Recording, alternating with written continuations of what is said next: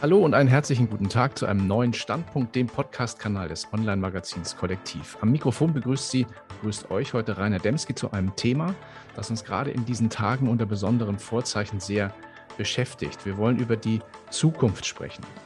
Was ist das eigentlich? Zukunft können wir sie vielleicht vorhersagen und wenn ja, und wie und in welchem Maße? Oder ist sie vielleicht doch nur ein Gebilde, das in unseren Kulturen oder auch in unseren Köpfen entsteht? Dazu freue ich mich heute auf den Austausch mit Frau Prof. Dr. Elke Seefried. Sie ist Professorin für die Geschichte der Neuzeit an der Rheinisch-Westfälischen Technischen Hochschule in Aachen. Ganz herzlich willkommen. Guten Tag, Herr Demski. Ja, Frau Seefried, meine erste Frage, sehr aktuell in diesen Tagen. Wie wir Menschen unsere Zukunft sehen, das kann sich sehr rasch ändern. Das erleben wir ja mhm. gerade jetzt recht anschaulich. Noch vor wenigen Wochen da hätten wir, würde ich mal sagen, hätte ich auch ich nie gedacht, dass dieses mulmige Gefühl eines kalten Krieges dieser frühen 80er Jahre nochmal zurückkommt. Und jetzt sind wir wieder gefühlt mittendrin. Wie wandelbar ist eigentlich unser Bild von der Zukunft?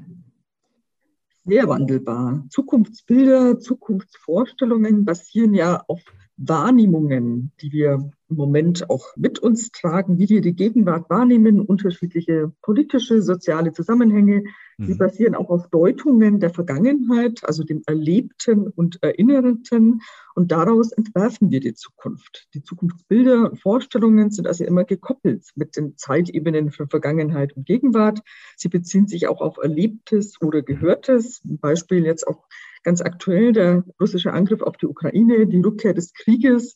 Da kommen auch immer wieder dann Bilder hoch an den Kalten Krieg der 1980er Jahre, zumindest bei bestimmten Generationen. Und diese Bilder vom Ost-West-Konflikt, vom Krieg, werden auch reaktiviert. Und durch neue Ereignisse, Prozesse ändern sich eben auch unsere Zukunftsvorstellungen.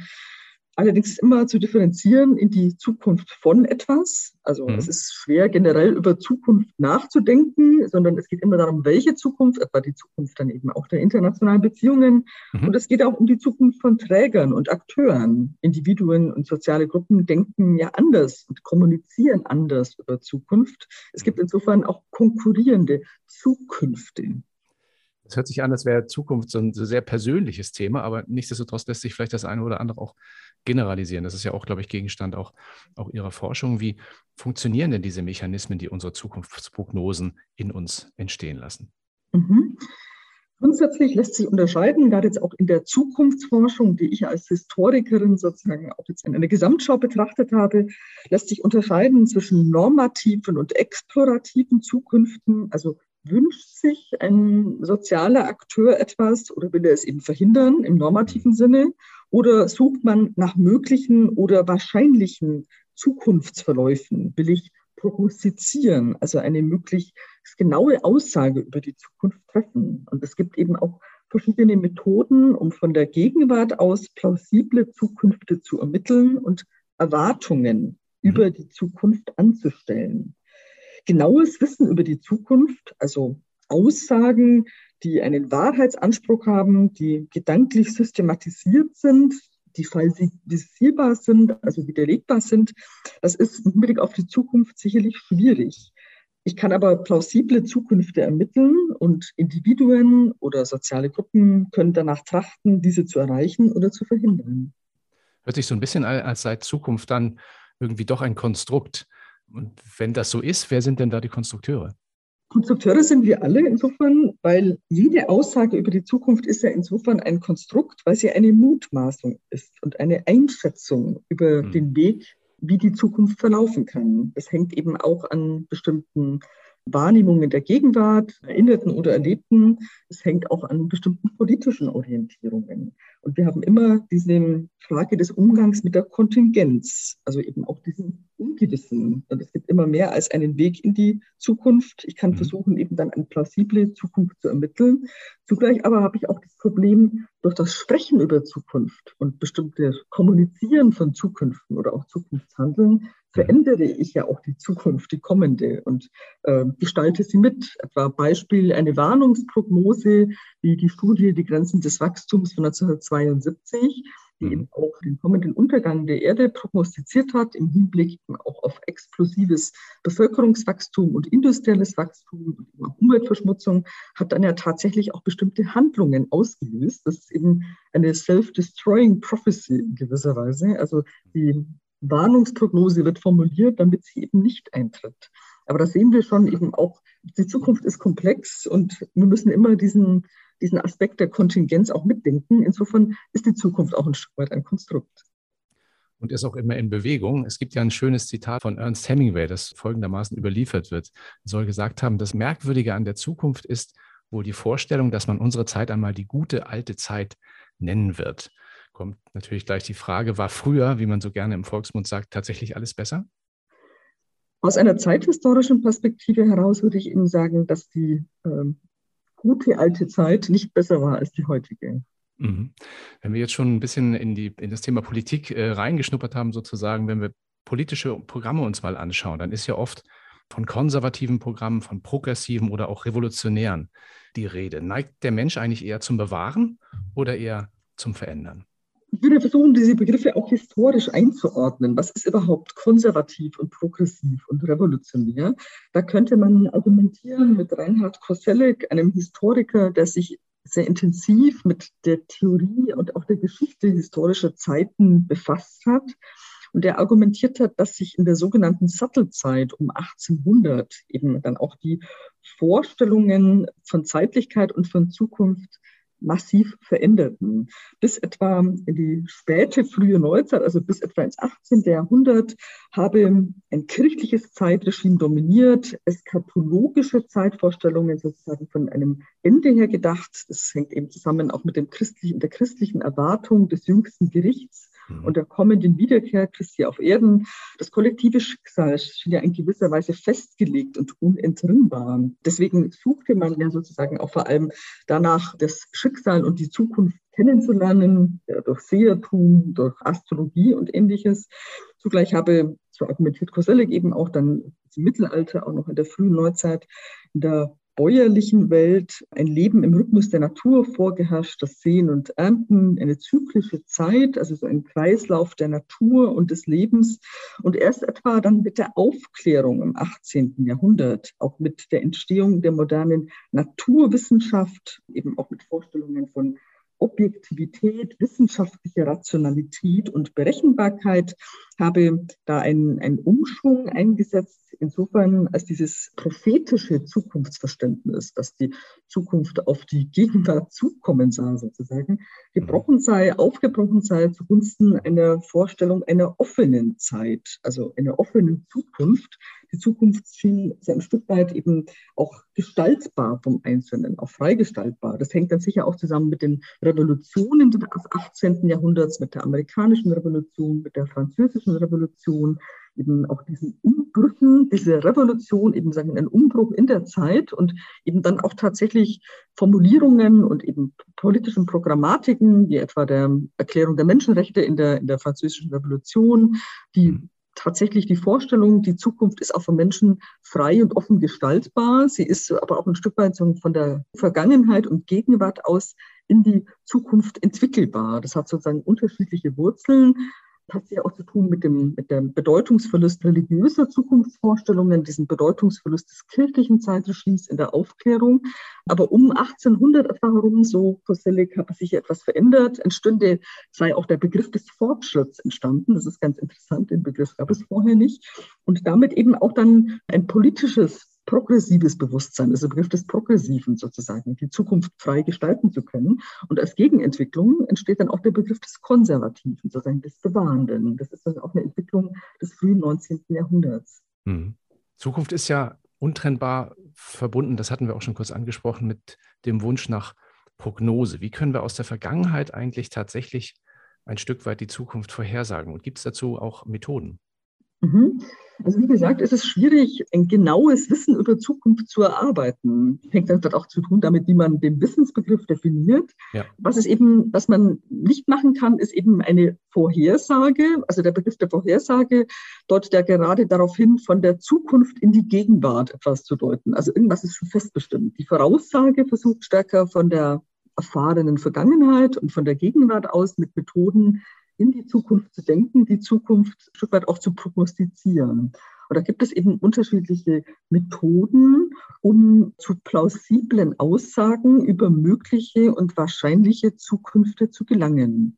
Das waren in den 1950er Jahren, wurden da die ersten Methoden in der sogenannten Zukunftsforschung entwickelt, etwa Computersimulationen, also Modelle über bestimmte Entwicklungen in die Zukunft. Beispiel etwa hier auch die Studie Die Grenzen des Wachstums, also so eine Computersimulation, die bestimmte Variablen festgelegt hat, eben dann die Rohstoffvorräte, die Bevölkerungsentwicklung, das industrielle Wachstum und dann versucht hat, Daten zu sammeln, Daten in dieses Modell einzugeben und dann eben bestimmte äh, Simulationen durchzuführen, also durchzuspielen in Szenarien, wie die Entwicklung der Erde, das ist ja auch ein globales Modell, die Grenzen des Wachstums, dann verlaufen könne. Das sind eben diese Computersimulationen, die auch heute noch wichtig sind, Modellierungen, denkt man auch in die Klimaforschung.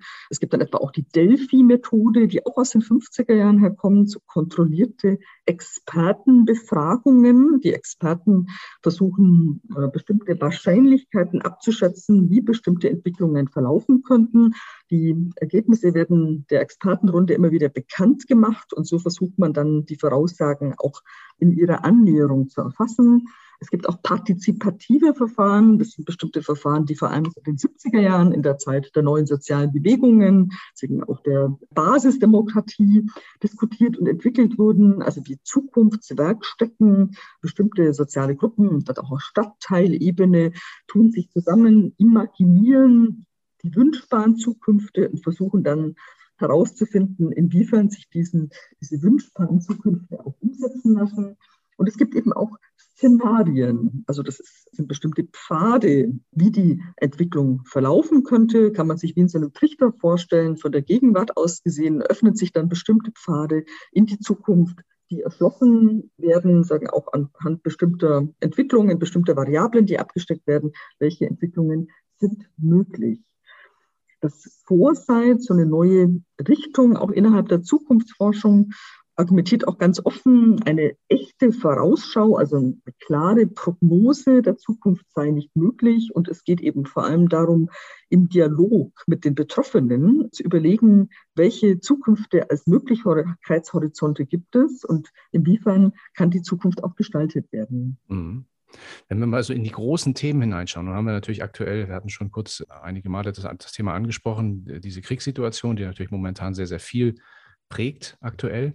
Aber mhm. welche großen Themen treiben außer dieser Thematik aktuell hier in Deutschland eigentlich unser Zukunftsbild? Vieles scheint jetzt überstrahlt von der Rückkehr des Krieges nach Europa. Es ist sicherlich so, dass jetzt als Zeithistorikerin würde ich jetzt auch sagen, in den letzten Jahren, also jetzt vor allem dann auch in dieser unmittelbaren Geschichte der Gegenwart, ist es sicher dieses Thema Klimawandel, Klimaforschung, denkt man auch an die Fridays for Future Bewegung, auch apokalyptische Bilder, wie dann auch, auch die Erde verändern wird, im Zeichen dann einer massiven Erwärmung. Da gibt es auch unterschiedliche dann Antworten, etwa auch von den politischen Parteien in Deutschland, vor allem auch von Seiten der Grünen kommt ja auch dieser Begriff der großen Transformation, der sozialökologischen Transformation. Ein grundlegender Systemwechsel sei notwendig, um die Zukunft zu sichern, also gewissermaßen ein Bruch mit dem bisherigen, um eine lebenswerte Umwelt zu erhalten. Die Sozialdemokratie sprach jetzt im Kontext auch der Regierungsbildung stärker dann auch davon, dass von einer Modernisierung, einer industriellen Modernisierung, also Sicherheit im Wandel wird ja auch versprochen. Es geht auch um Digitalisierung. Das ist ein mhm. Thema, das sich die ganze Regierung auch bewegt, aber dann eben weniger ein Bruch, sondern eher ein Versuch in einer linearen, sicheren Entwicklung diesen rapiden Wandel, der uns vielleicht auch bevorstehen wird, im Hinblick auf das Klima, im Hinblick auf die Digitalisierung zu lenken. Überhaupt ist dieses Thema Digitalisierung auch ein Thema, das im Moment jetzt überstrahlt wird durch andere Entwicklungen, aber das jetzt auch gerade im politischen Diskurs und auch jetzt in der nächsten Zukunft sicherlich eine zentrale Bedeutung hat. Und dann haben wir jetzt eben noch dann diese Rückkehr des Krieges nach Europa. Da ist jetzt aus zeithistorischer Perspektive ja auch die Nachkriegsordnung seit 1990, seit dem Ende des Kalten Krieges, die damalige Hoffnung auf einen langfristigen Frieden in Freiheit erodiert, brüchig geworden. Das war sicher auch schon vorher brüchig geworden, auch mit den Jugoslawienkriegen, auch mit der Krim-Annexion von 2014.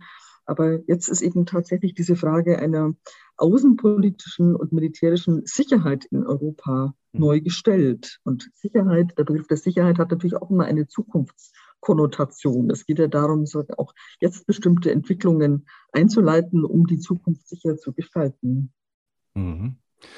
Interessiert mich natürlich abschließend auch nochmal Ihr ganz persönlicher Blick auf die, auf die Zukunft. Wie sehen Sie oder wie wünschen Sie sich unsere Welt von morgen oder anders gesagt die Welt unserer Kinder?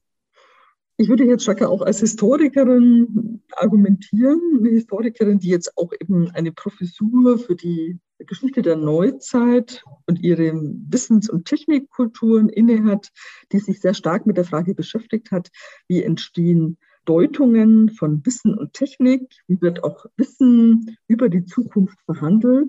Und in dieser Hinsicht habe ich mich eben auch sehr stark mit der Frage Technikzukünfte auch befasst, auch in einer historischen Perspektive. Und die, historisch gesehen kann man argumentieren, es gab immer wieder auch Phasen, in denen diese Möglichkeiten der Technik auch massiv überschätzt wurden, mhm. auch in der Politik, also im Hinblick auf die Computerisierung in den 1960er Jahren und die Vorstellung, sagen, auch mit Computersimulationen können die Zukunft mehr oder weniger gesteuert, exakt vorausgesehen und auch entsprechend geplant werden. Und mir erscheint es wichtig, dass diese auch technokratischen Vorstellungen, wie sich die Zukunft entwickeln kann, auch welche Rolle Technik spielen kann, auch immer wieder hinterfragt werden müssen. Technik ist eben auch ein Mittel, um die Zukunft aber dennoch auch demokratisch zu organisieren und auch demokratisch und plural zu diskutieren. Mir geht es auch darum, dass jeder immer wieder neue Möglichkeiten hat, sie sich täglich auch neu schaffen. Und dieser Gedanke erscheint mir auch wichtig und der treibt mich auch an. Das ist ein bisschen so die Übersetzung des alten Sprichworts, jeder ist seines Glückes Schmied. Klingt auch ein Stück weit nach Zuversicht, die können wir alle sehr gut brauchen, würde ich sagen, in ja. diesen Tagen. Mhm. Soweit, ähm, ja, ganz lieben Dank für das, für das tolle Gespräch und die tollen Einblicke in ein sehr, sehr spannendes Forschungsgebiet. Herzliches Dankeschön an Sie. Danke. Vielen Dank.